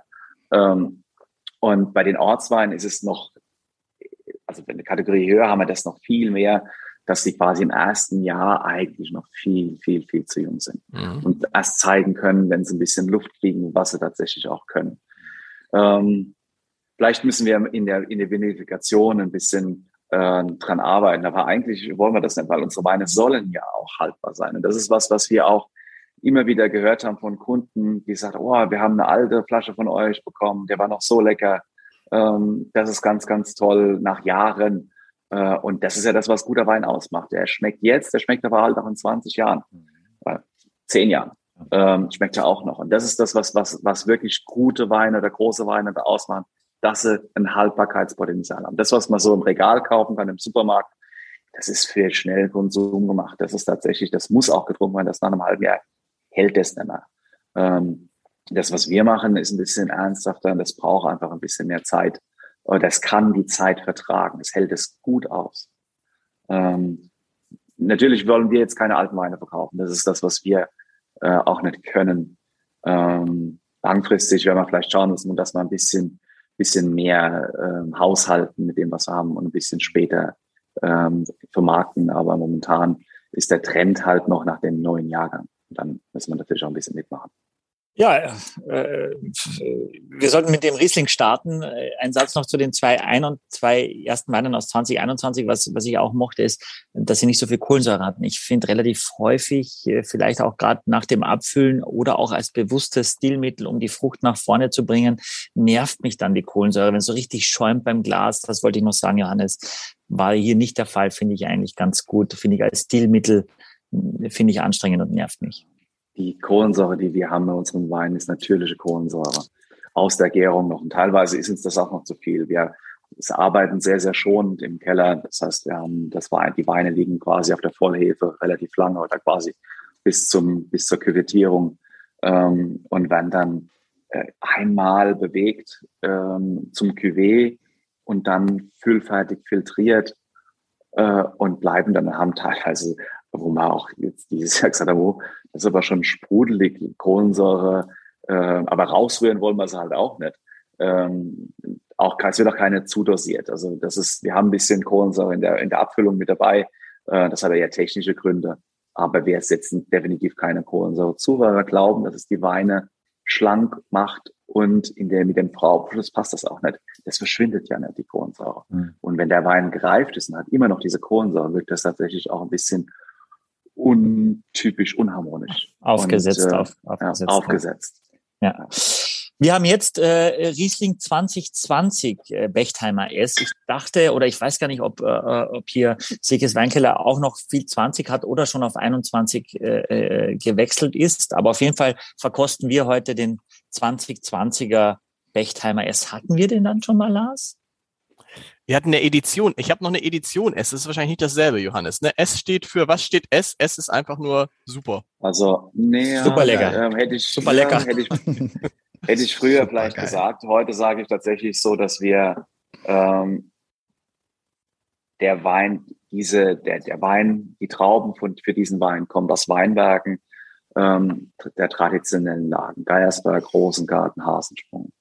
Ähm, wir haben, äh, unser ehemaliger Bürgermeister hatte mal jetzt zur Hochzeit damals äh, eine Karte geschenkt, wo er aus alten Unterlagen äh, beschriebene Flächen eingezeichnet hat ähm, und wo vor 170 Jahren Reben standen. Ähm, und aus diesem Bereich, da wo quasi schon immer Reben standen, aus diesem Bereich kommt dieser Riesling. Und davon den älteren Anlagen, ähm, teilweise 30 Jahre alte Rebanlagen, ähm, so dass das für uns ein bisschen tatsächlich mittlerweile sagen, okay, das ist, äh, könntest du vergleichen mit äh, aus ersten Lagen, ja, Ortswein aus ersten Lagen, äh, wenn es denn klassifiziert wäre. Äh, aber das sind tatsächlich unsere Top-Lagen, Geiersberg, Rosengarten, Hasensprung. Aber es steht dann für Selektion quasi. Du, äh, du musst es ja irgendwie nennen. S war das, was man ähm, S-Klasse für S-Klasse, für höherwertig, ähm, äh, ein, was jeder verstanden hat. Du musst ja auch was nehmen, was auch verstanden wird. Ähm, das wird in Zukunft vielleicht anders heißen oder wir werden es äh, wegfallen lassen und mit einem Zusatz ergänzen. Das wissen wir tatsächlich schon nicht. Aber ähm, es steht für die alten Rebanlagen aus den traditionellen Lagen. Okay. Super. Also, äh, also Lagenwein ist es damit? Nein, und? es ist kein, es ist ein Cuvée aus ja. mehreren Lagen, okay. aber ein Cuvée aus unseren Top-Lagen. Okay. Jetzt brauchen wir natürlich unseren Riesling-Experten. Ja. Riesling Lars, warst du nicht in einem anderen Podcast auch zu Gast? Oder kommt das noch? Nee, das kommt irgendwie noch. Das kommt irgendwie, glaube ich, ah, Ende okay. Mai. Habe ich irgendwo gelesen. Mai. Toll. Ja, ja, na ja, also es ist so, er hat mich jetzt immer, das ist auch vielleicht auch gemein. Ich glaube, er ist auch noch, vielleicht ist er noch, ist es noch zu früh oder so. Ich hatte diesen Geschmack von diesem, von diesem Riesling, den wir damals, dieser Edition S im Kopf. Und dieser Geschmack, der, der traf dieser Wein jetzt nicht. Und dann habe ich, glaube ich, den Fehler gemacht, danach den Geiersberg zu trinken. Und dann, äh, wenn ich dann, als ich wieder zurückkehrte, hatte ich das Gefühl, hm, also das ist ja, ein guter Riesling, aber es, es war so, es war so ein bisschen wie man, man trifft nach Jahren ein, äh, nach Jahren ist auch falsch, aber man trifft nach langer Zeit jemanden wieder, von dem man so und so in Erinnerung hatte. Und der sieht völlig anders aus. so ein bisschen war das vielleicht dieser Moment.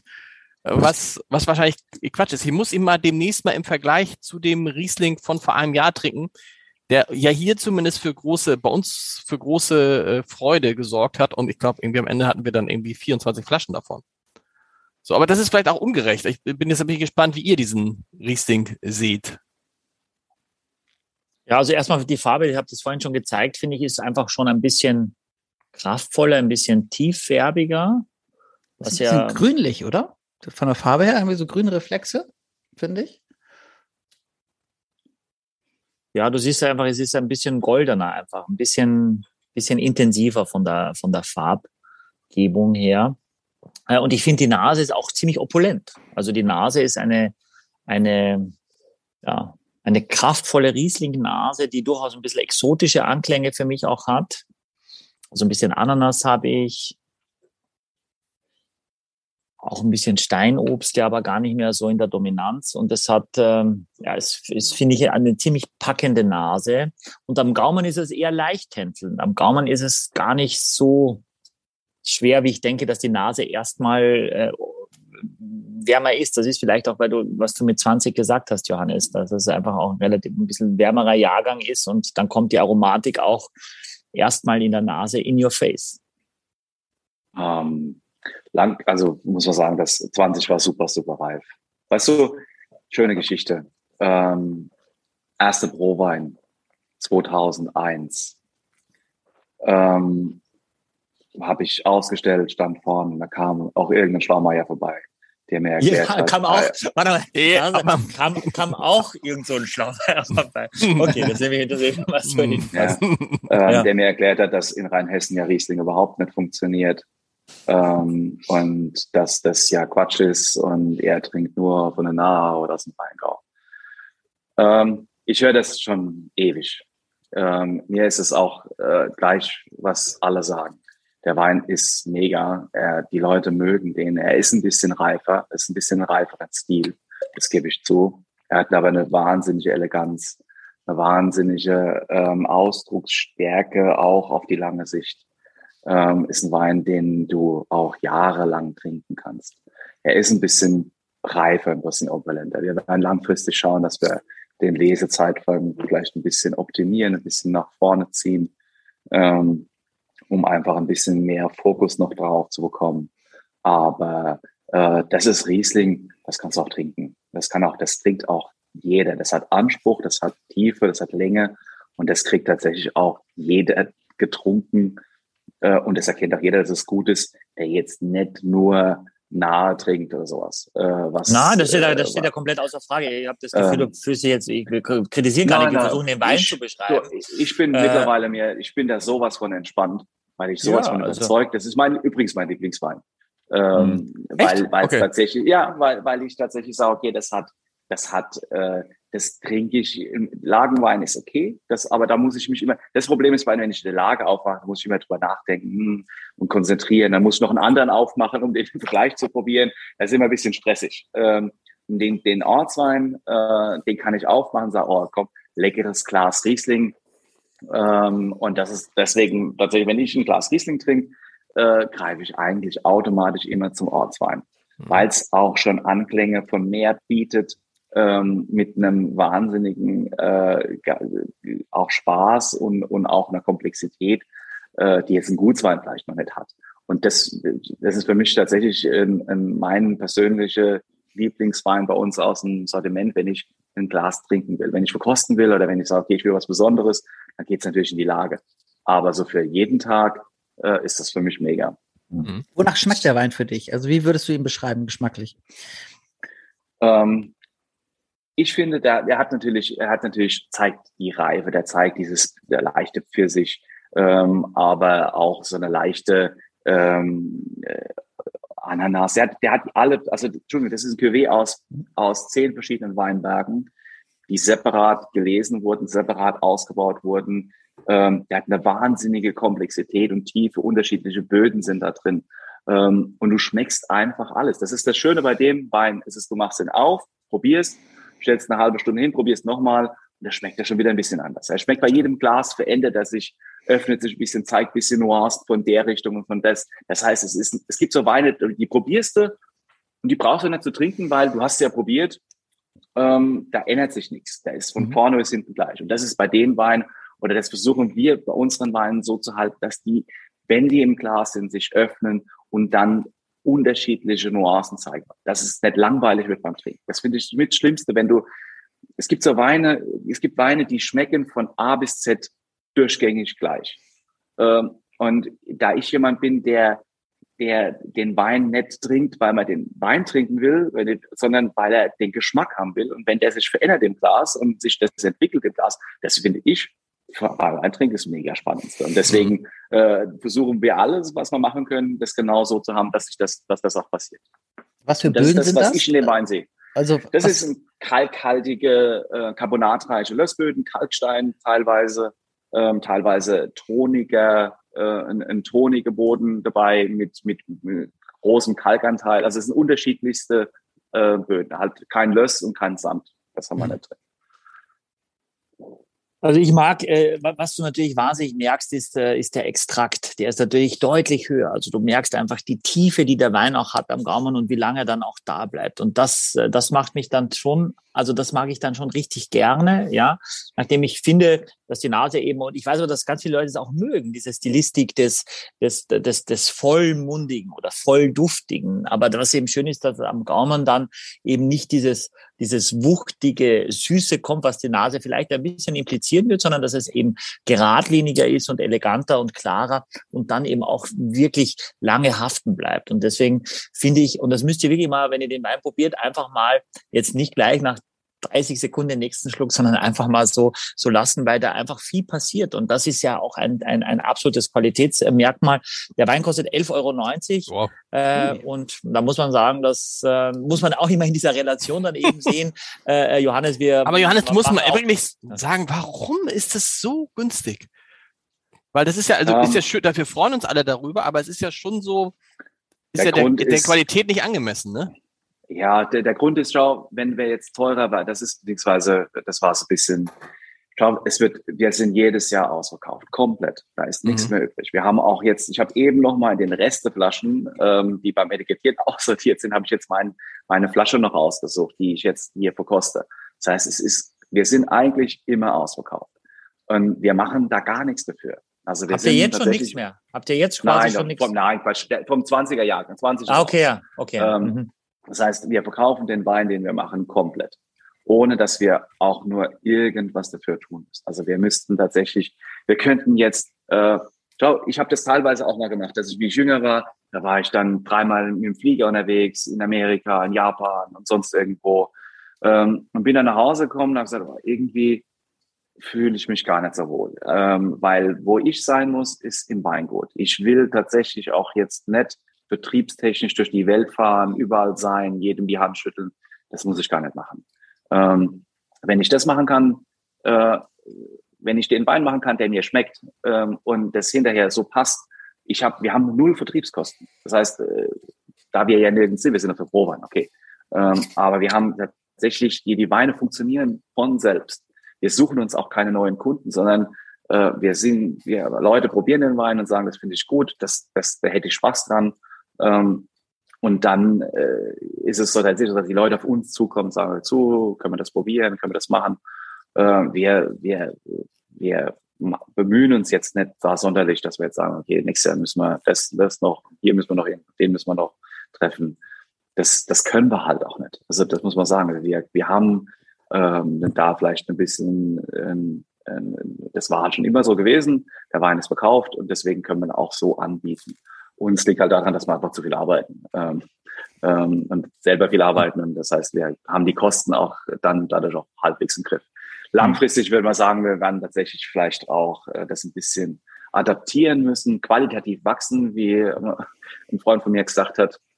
Ähm, und dann, äh, äh aber für uns ist ein gutes Preis-Leistung-Verhältnis halt auch immer wichtig, weil das ein gutes Preis-Leistung-Verhältnis macht jedem Spaß.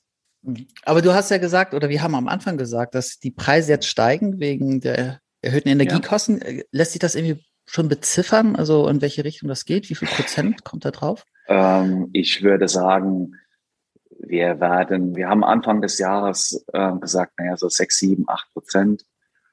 Hm, das war eine Einschätzung, die sich mittlerweile stark relativiert hat. Ähm, ja, wir sind gerade dabei, um zu schauen, wo wir tatsächlich auch Energie einsparen können bei uns im Betrieb ähm, wie wir effizient arbeiten können, ohne qualitative Nachteile zu haben. Ähm, aber wir, wir, wir schauen schon, dass wir zehn Prozent ist tatsächlich das, was es teurer geworden ist. Ähm, wir sind ja, also wir sehen ja Kartonagen, Glas. Ähm, wir sind froh, wenn wir es überhaupt bekommen mittlerweile. Wir haben Lieferzeiten Logistik. teilweise von, von mehreren Monaten für, für unsere Sachen. Ähm, das ist ein bisschen schwierig in der Tat momentan. Das potenziert Aber, sich wahrscheinlich für den, für den Endverbraucher dann noch, weil zwischen Lieferanten und äh, Zwischenhändler da noch drin sind. Aber ja, es ist ja gut, dass wir so ein gutes Preis-Leistungsverhältnis haben. Ja, ja, ja, ja genau. Aber wieder schon wieder ein Vorteil. Siehst du, da sind 10 Prozent äh, dann relativ günstig. ja.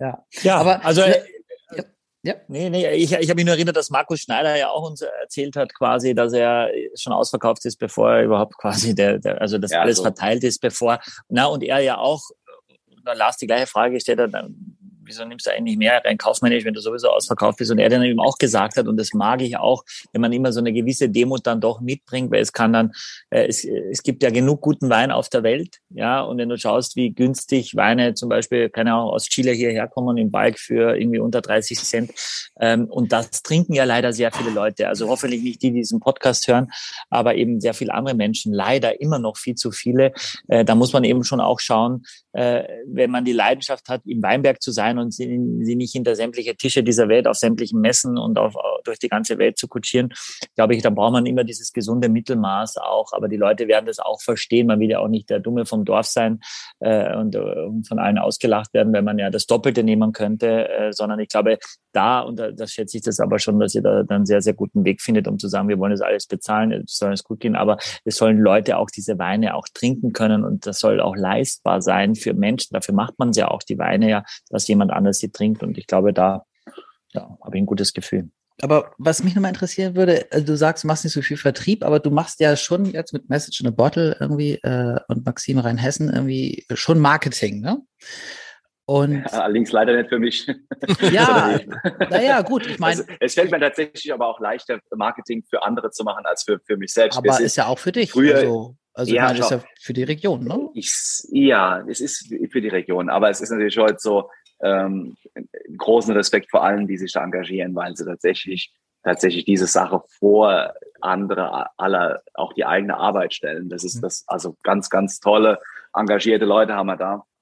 Ähm, und es, wir sind ja damals, also ich bin relativ traditionell groß geworden. Ähm, Bescheidenheit wurde bei uns im Haus immer sehr groß geschrieben. Mhm. Äh, das heißt, ich bin vom Typ jetzt halt auch nicht der, der äh, mit der Trommel durchs Ort rennt. Mir fällt es tatsächlich leichter, ähm, äh, zu stehen für die Region, äh, als es vielleicht für meine Weine ist. Ähm, ist das, das ist das auch so ein bisschen, eine, also eine Verjüngung äh, äh, des Weintrinkens? Weil das, das hatte ich gelesen, ne? dass, dass irgendwie Message in a Bottle irgendwie ja so ein bisschen versucht, den Spaß am Leben und die Arbeit irgendwie in Einklang zu bringen und irgendwie auch äh, das aus den Weinstuben irgendwie herauszubringen, irgendwie in die Afterwork-Sphäre. Absolut. Also absolut, man muss sagen, dass wir natürlich versuchen, ähm, Wein hat Wein hat eine, eine, tolle Sache. Und es ist, hat sich ja auch die letzten Jahre schon wahnsinnig viel getan, ähm, dass wir geschafft haben oder es generell viele junge Leute Wein trinken, einen ganz unkomplizierten Zugang zum Thema Wein. Mhm. Das finde ich mega. Und das mhm. ist, das, das kann man nur ermutigen, ganz unkompliziert dran zu gehen. Grundsätzlich gibt es zwei Sorten von Wein, der schmeckt und schmeckt nicht. Wein mhm. für die beginnende Person. Und ich kann in das Thema ganz, ganz tief reingehen. Ich kann es aber nur oberflächlich betrachten. Ähm, und wir müssen ein bisschen unentspannter dran gehen und sagen dazu, Leute, das machen wir, das können wir euch erklären in zwei, drei Sätzen und dann habt Spaß damit und, und, und, und trinkt es.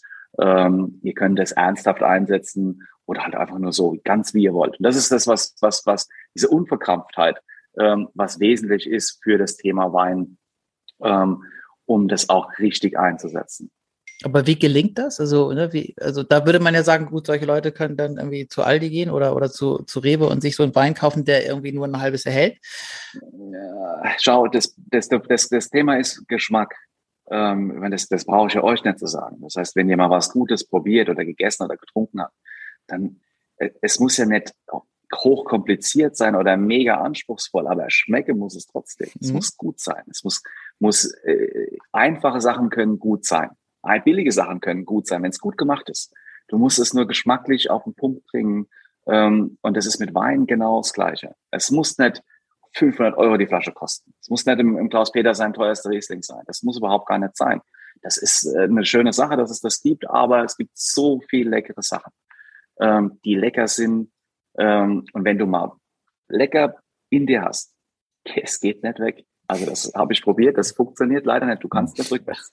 wir, versauen, wir versauen unsere, unsere, unsere Hörer ja, die sagen immer, seit, seitdem ich den Podcast höre, gebe ich viel mehr Geld für Wein aus und bin echt schon verwöhnt. Aber es ist ja übrigens mit allen, mit allen Sachen so, das war mir gar nicht so bewusst, dann, äh, auch wenn du mal besseres Essen gegessen hast oder gutes Essen gegessen hast, ähm, dann du bist dann auch, auch versaut, ne? Hast du es allerdings nie gegessen, merkst du zum Teil gar nicht, was dir für ein Fraß vorgesetzt wird, in, also in, in einigen Bereichen.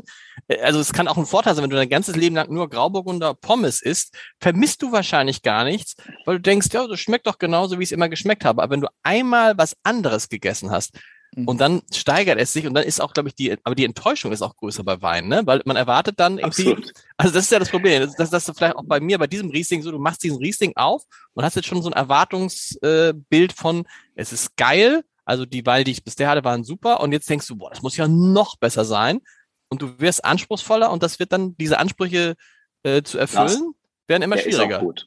Was? Der ist auch gut. Der ist, der ist auch gut. Also da, da, da, da wollen wir gar nicht drüber nachdenken, dass das nicht anders ist. Nein. Das ist top.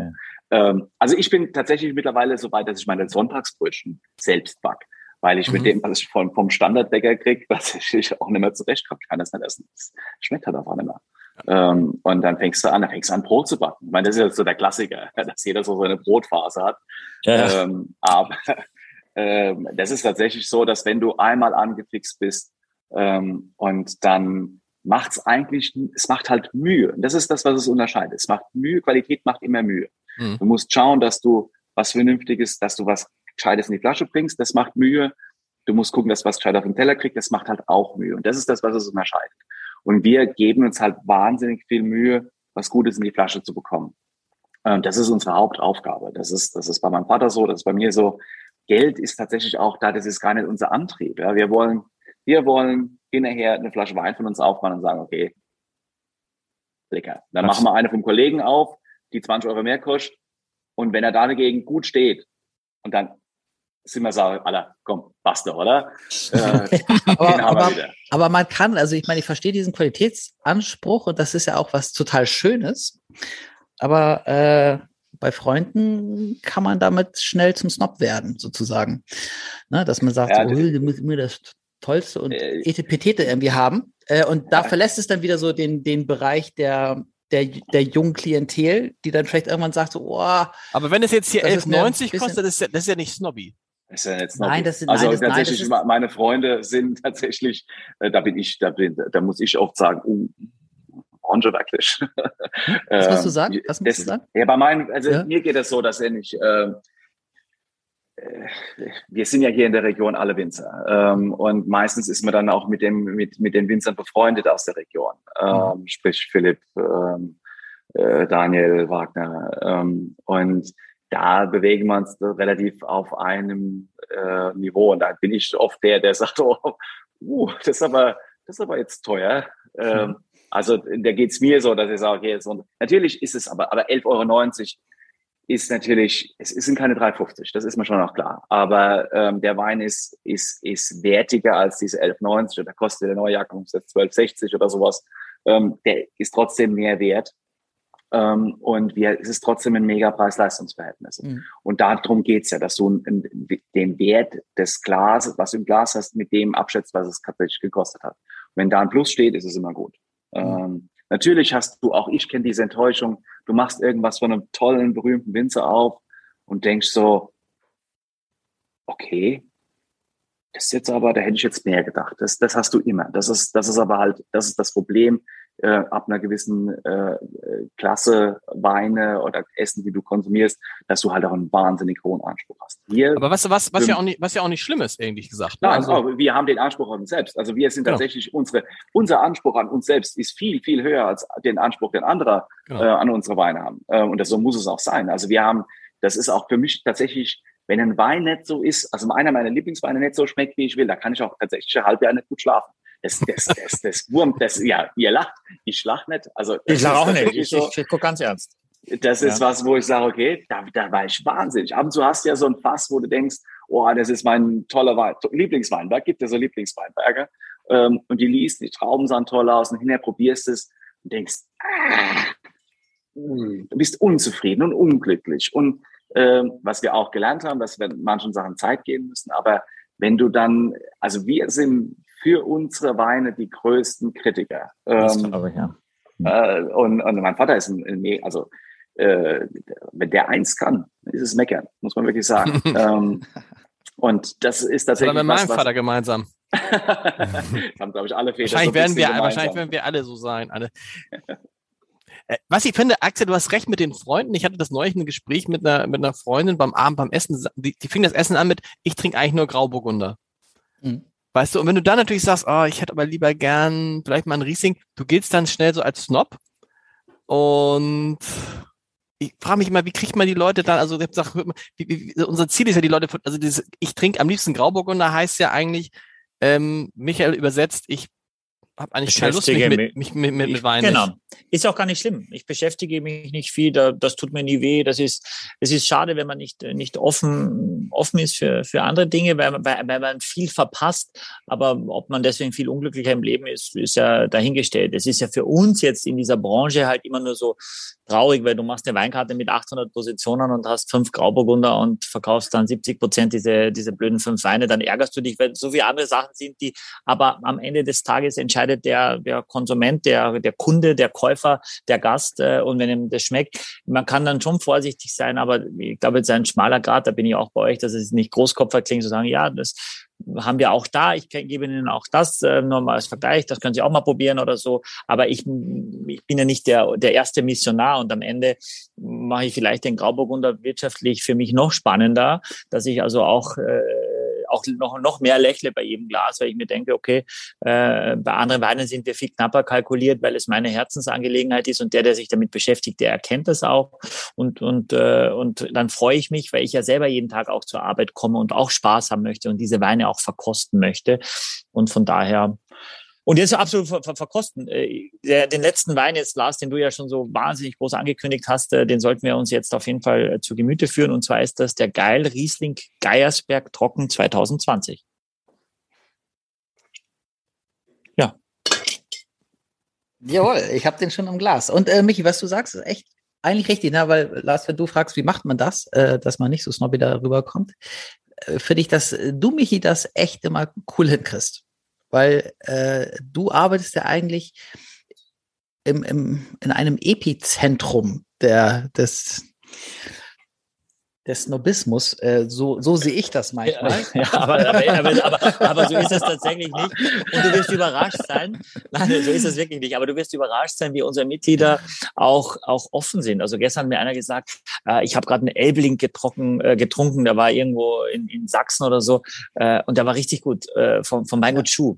Äh, mhm. Und habe ich gesagt, super, ich kenne das Weingut Schuh und das ist, ist auch toll. Ich freue mich, dass Sie sowas gemacht haben und dass Sie sagen, wenn ich, ich will das probieren, wenn ich, wenn ich, wenn ich dort vor Ort bin oder wenn ich in Österreich bin, probiere ich einen Zierfandler oder einen Rotgipfler, etwas, was ich vielleicht hier nicht kenne und sage, ich will es einfach mal verkosten und dadurch meinen Horizont erweitern. Das ist ja wie bei allen Dingen, das schadet ja nicht oder mhm. ich glaube, man, man, man hat äh, mehr.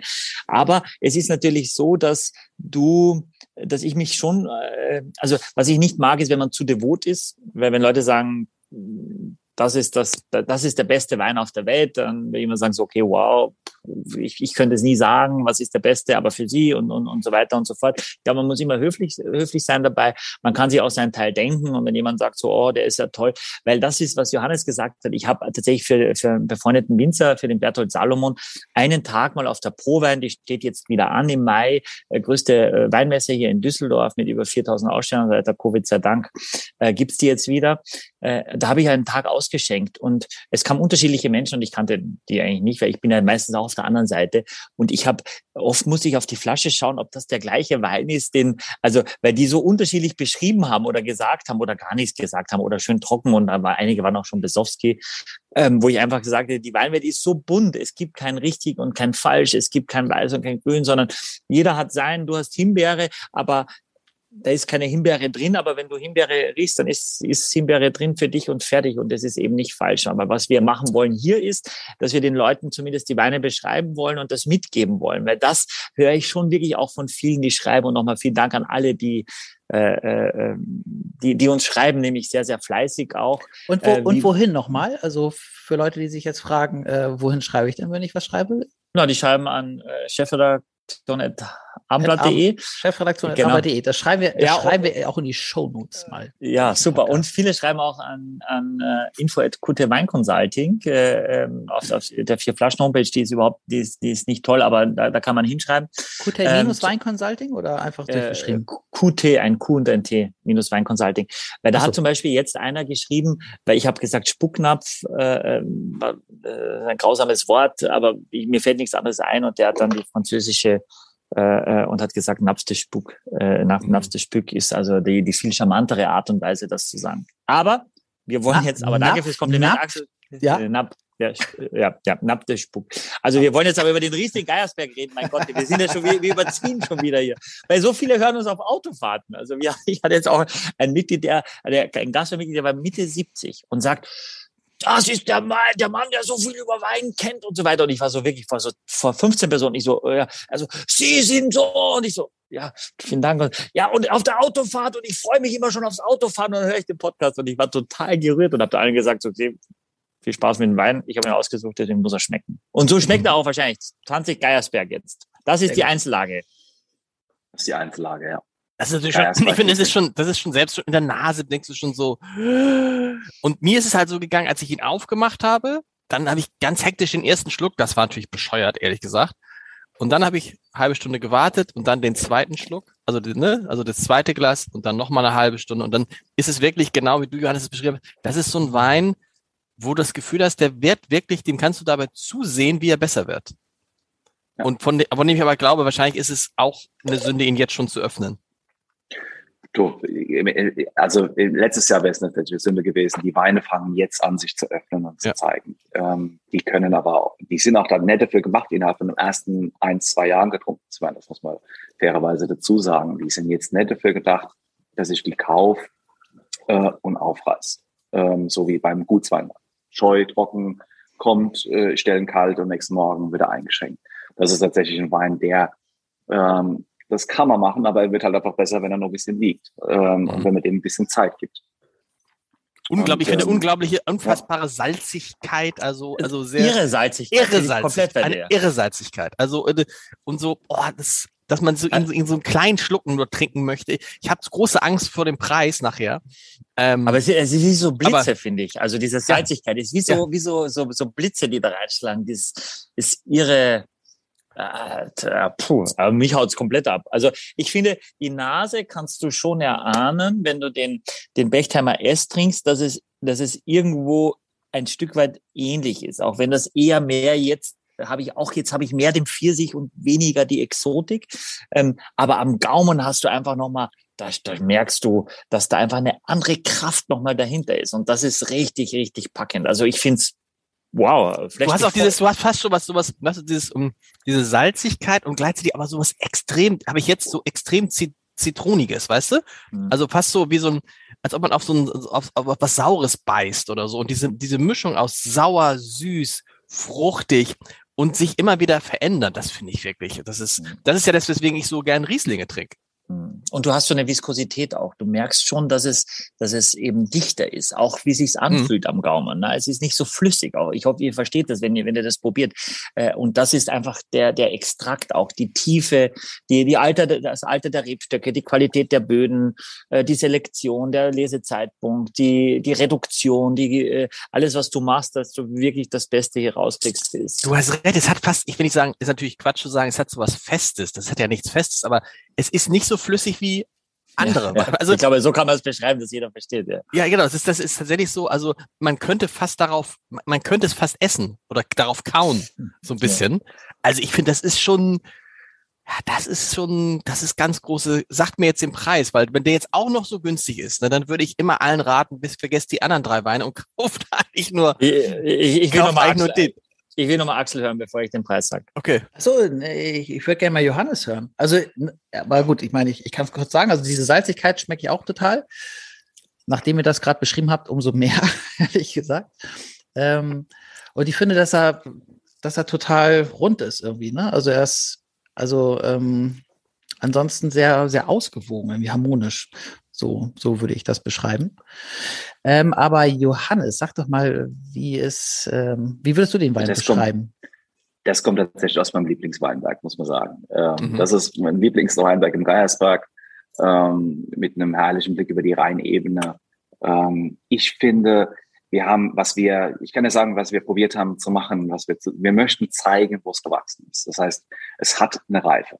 Die Reife ist aber, zum, gehört aber halt auch zu Bechtheim dazu. Wir sind südliches Rheinhessen, Wonnegau. Wir sind auch früher in der Reife als jetzt Westhofen. Das heißt, wir haben eine Opulenz, äh, wir haben eine Reife, wir haben aber halt auch, und das ist das Schöne, eine Mineralik, eine Salzigkeit in dem Wein. Und das ist das, was wir zeigen möchten. Wir möchten zeigen, dass es Struktur hat, ähm, auch Reifepotenzial hat, ähm, sich im Glas entwickeln kann äh, und ein, ein ganz, ganz toller, äh, hochwertiger Essensbegleiter Riesling ist. Das, was ich jetzt trinken kann, das ist aber tatsächlich auch, wir haben bewusst das Ganze ein bisschen schlanker gehalten und gesagt, okay, wir möchten, dass der Wein in zwei, drei Jahren auf dem Optimum ist.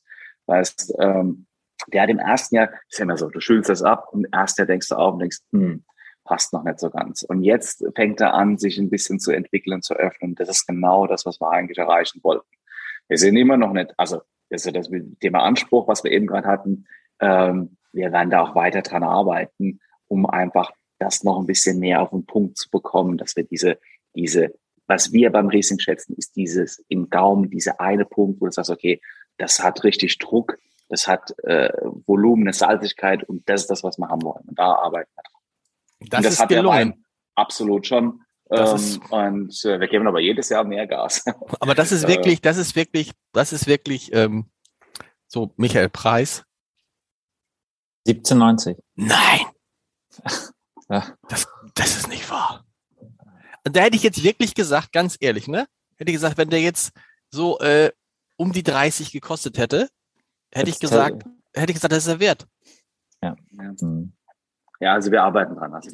Nein, lass es so. 1790. Also, also, ja. so, so entspannt ich tatsächlich mit den Ein Einstiegsvereinen war und sage, okay, alle passt da irgendwie, muss ich sagen, dass wir da tatsächlich an der Wertigkeit äh, noch ein bisschen arbeiten müssen. Also ein bisschen vielleicht auch. Äh, aber mir, jetzt mal, äh, oder Michael, mal, Michael, jetzt mal ehrlich, das ist doch wirklich also schon.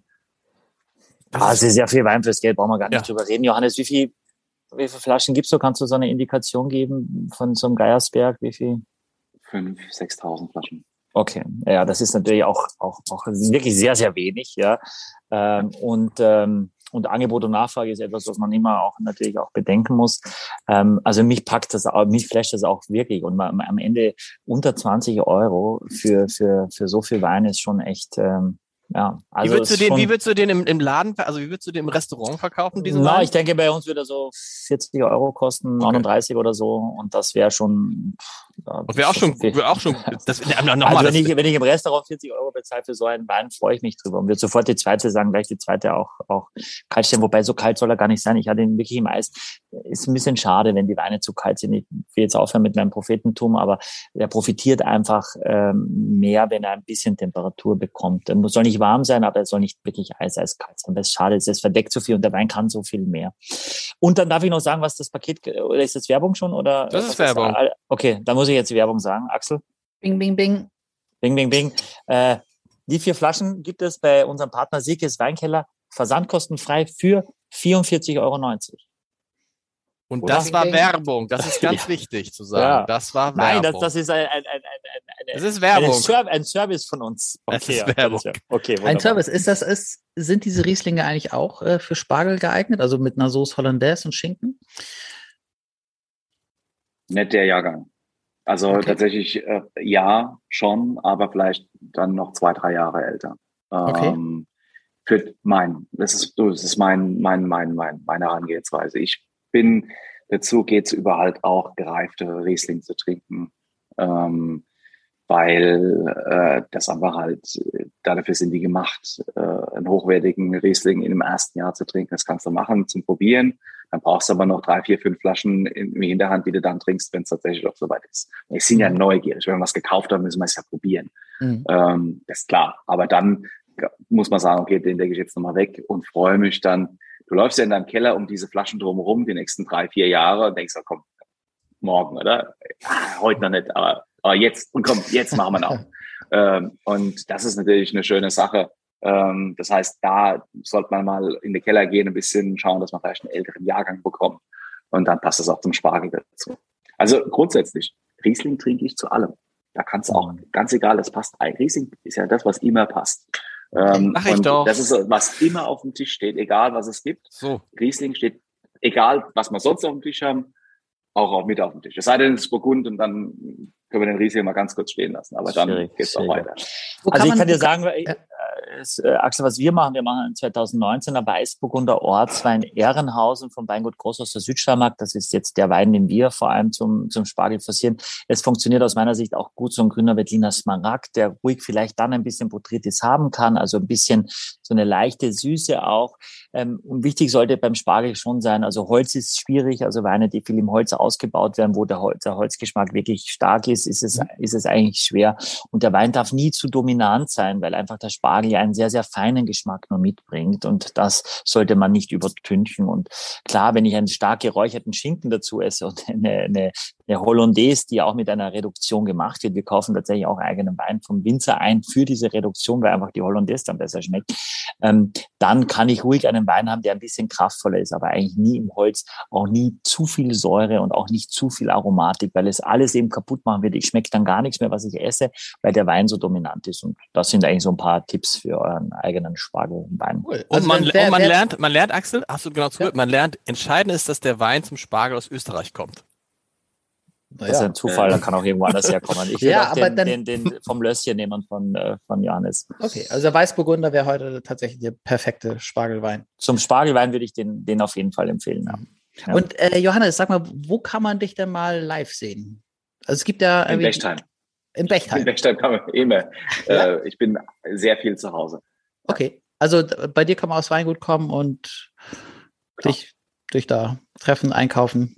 Ich, also wie, wie, ich bin tatsächlich äh, die meiste Zeit äh, vor Ort. Ähm, pro Wein, klar, dann ist mal in Norwegen oder ähm, aber jetzt gerade dieses Jahr war wieder so eine Tour. Äh, unser amerikanischer Importeur hat gefragt, ob ich mitkomme. Ich sagte, oh, das habe ich alles mal gemacht. Es klingt auch super spannend, wenn es erzählt, so ich bin in Amerika, mach da eine Tour mit. Und zu Hause bist du gebraucht. Ja, da ist so viel Arbeit und dann, dann fällst du durch Amerika äh, das, also ich bin am liebsten tatsächlich zu Hause. Das mache ich ganz gerne. Das hast du, das hast du schön. Wollen wir noch ein Foto machen?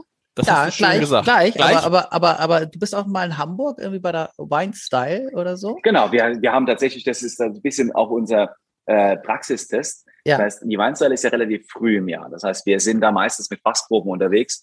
Ähm, und da kannst du schon mal ein bisschen äh, mal so testen, wie es ankommt. Du brauchst ja immer so ein bisschen neutrales Publikum, das dann eine Weine dann probiert und das ist tatsächlich so ein bisschen ähm, so, ein, so ein, wo du sagst, okay, äh, da kann man mal schauen, wie die Weine so ankommen. Ja, du hast ja die Erfahrung, das heißt, okay, der, der Wein schätzt sich dieses Jahr so und so ein. Ähm, und dann machst du mal einen Praxistest. Das hilft ähm, auch immer für, für, für alle für Entscheidungen. Okay. Ähm, das ist die Weinstyle tatsächlich. In Hamburg, das immer einmal im Jahr. Äh, zumindest Kenn ich gar nicht. Wild Style heißt es? Es ist eine Endverbrauchermesse. Okay. Ähm, okay. Die wir, wir haben Großteil mittlerweile unseres, unseres Vertriebs ist äh, über Export und, und, und Handel.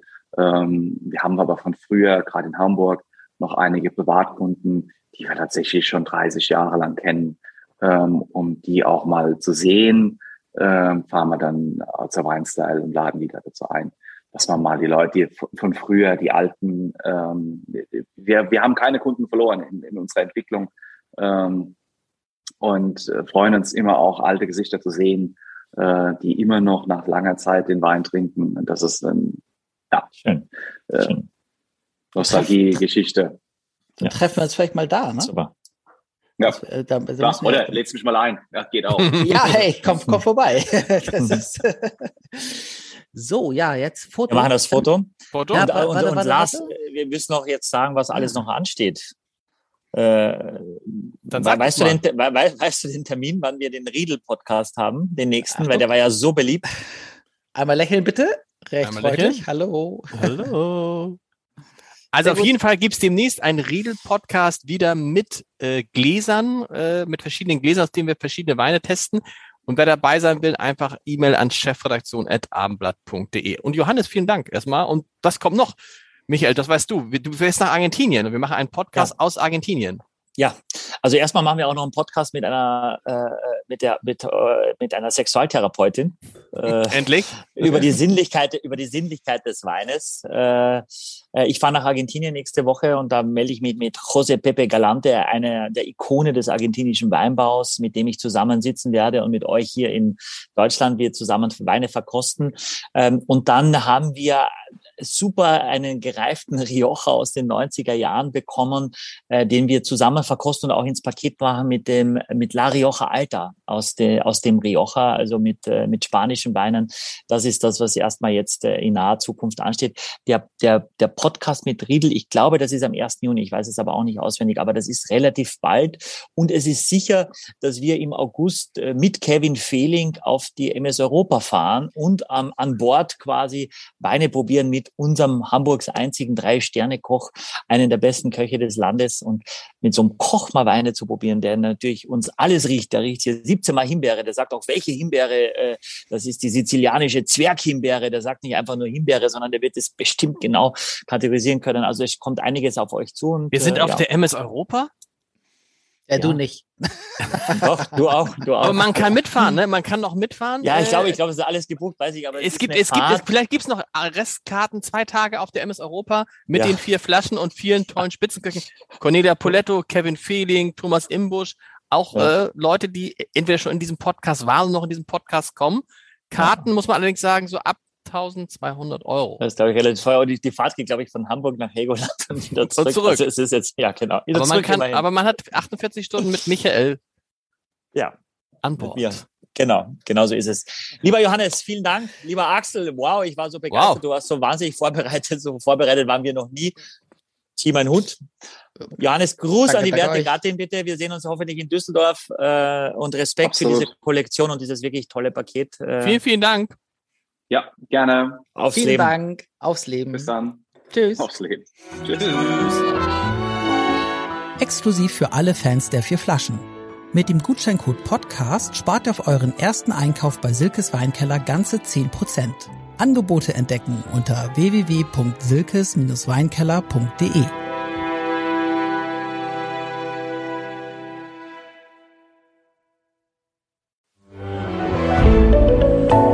Podcast von Funke.